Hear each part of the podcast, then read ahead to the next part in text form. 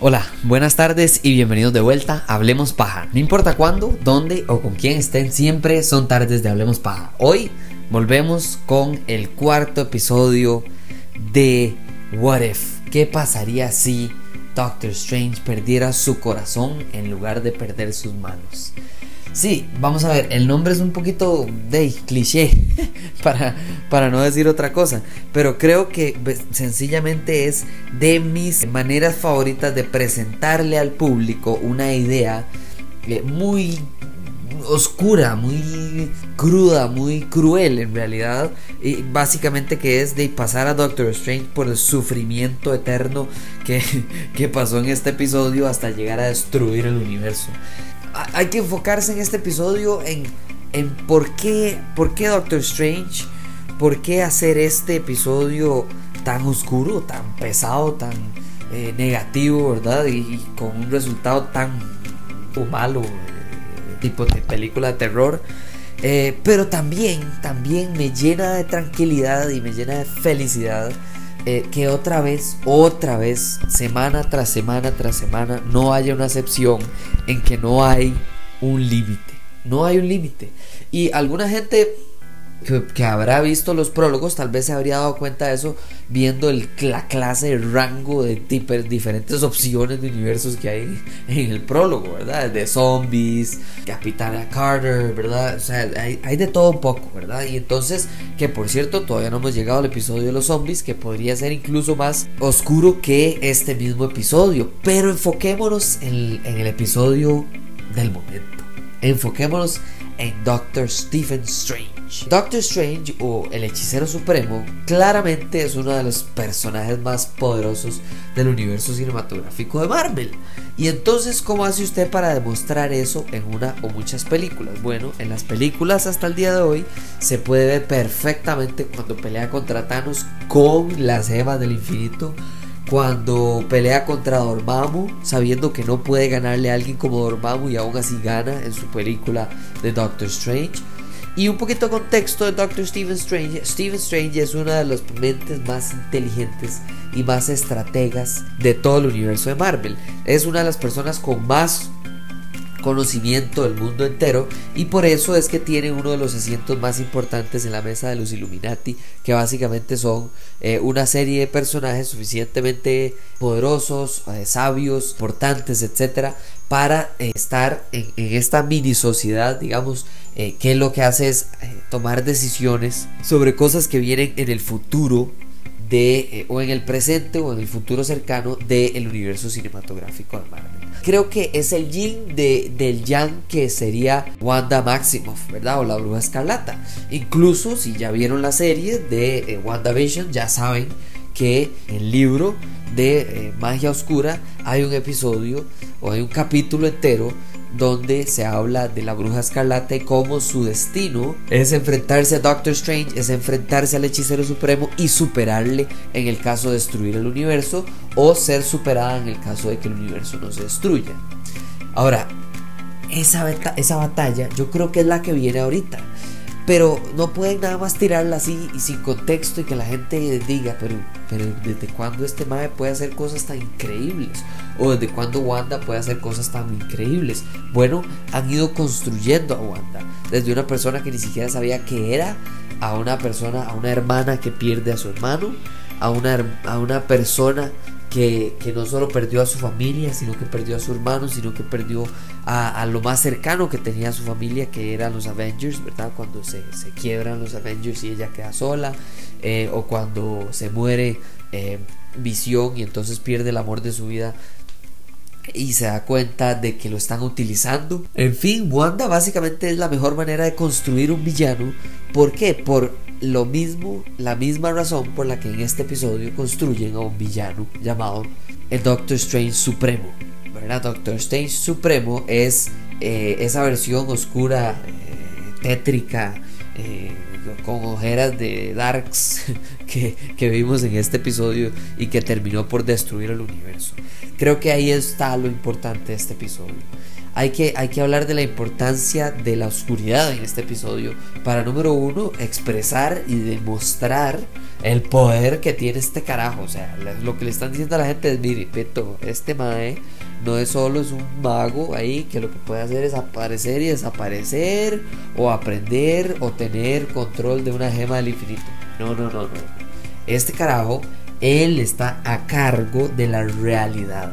Es más, cuando él está hablando con, con Iron Man en la película de Infinity War, Iron Man le pregunta, ¿y usted qué hace? Y él le dice de una manera muy arrogante, muy, muy Stephen Strange, ¿verdad? Para confrontar por alguien igual o más arrogante en Tony Stark. Y lo que le dice es proteger su realidad.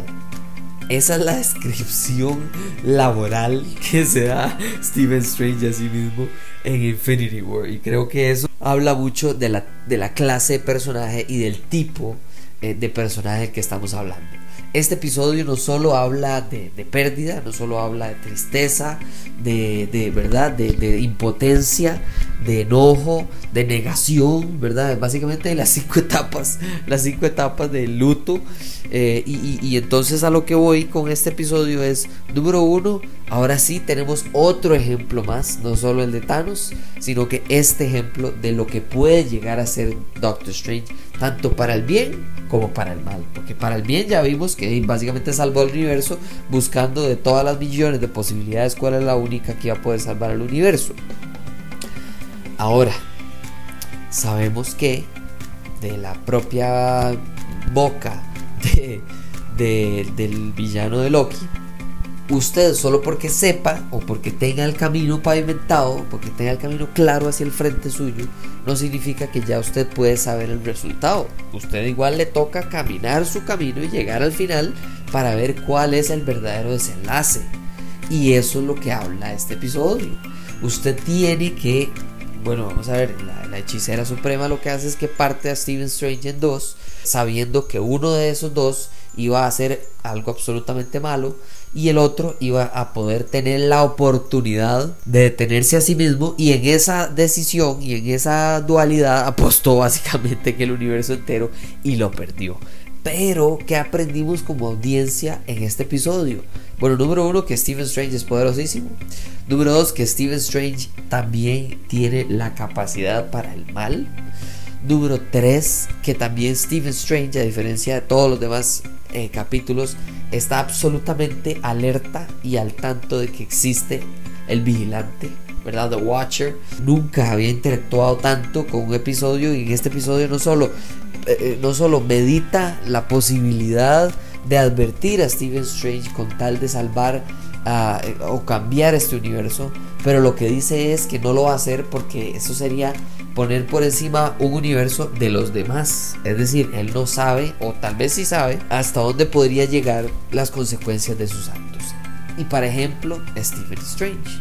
Él no sabía hasta dónde podía llegar cambiar un punto fijado del tiempo, cambiar lo que generó. Bueno, ahí se colapsó el universo.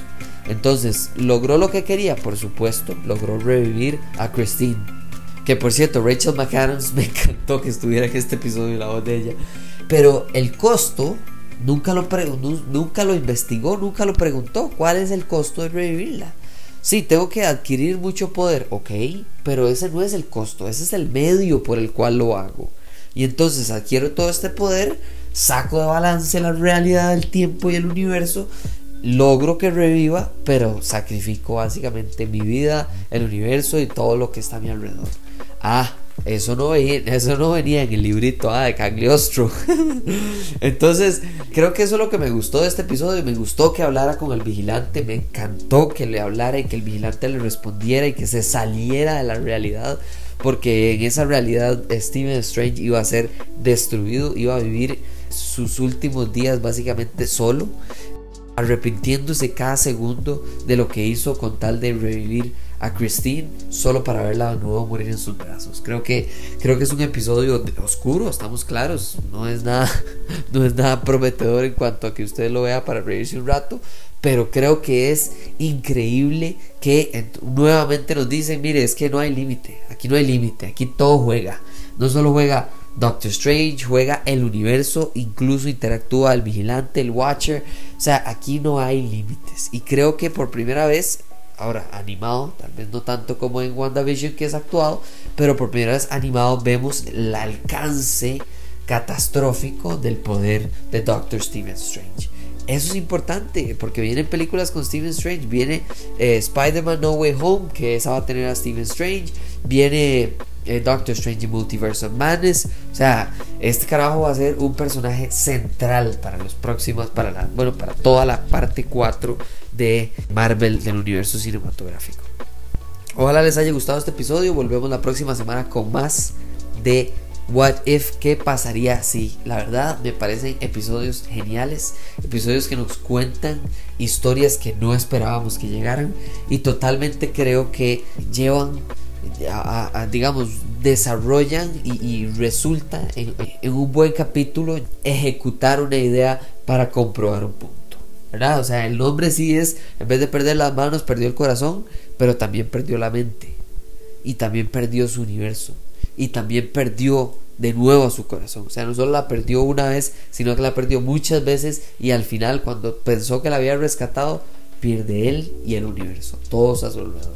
Creo que es un episodio complejo, increíble, loquísimo, inesperado, pero necesario para lo que se viene. Lo que se viene es voy a ver Shang-Chi y cuando lo haya visto voy a hacerles y subirles el episodio de yo montado en el carro recién salido del cine porque vi que les gustó esa manera de, de, primeras impresiones sin spoilers, muy importante, pero sin spoilers hablarles de Shang-Chi cuando salga del cine. Muchísimas gracias por escuchar este podcast. De nuevo, descuento 15% CR Paja en smoothmyballs.com, redes sociales Hablemos Paja CR en todo lado, Twitter, Instagram, Facebook. Recomiéndelo, mándeselo a sus amigos, a sus enemigos, a todo el mundo manden el podcast porque de verdad que les agradezco el apoyo. Se vienen sorpresas, se vienen grandes ideas y gracias a toda la gente por su colaboración y compartir y darle like y todo. Gracias. Chao.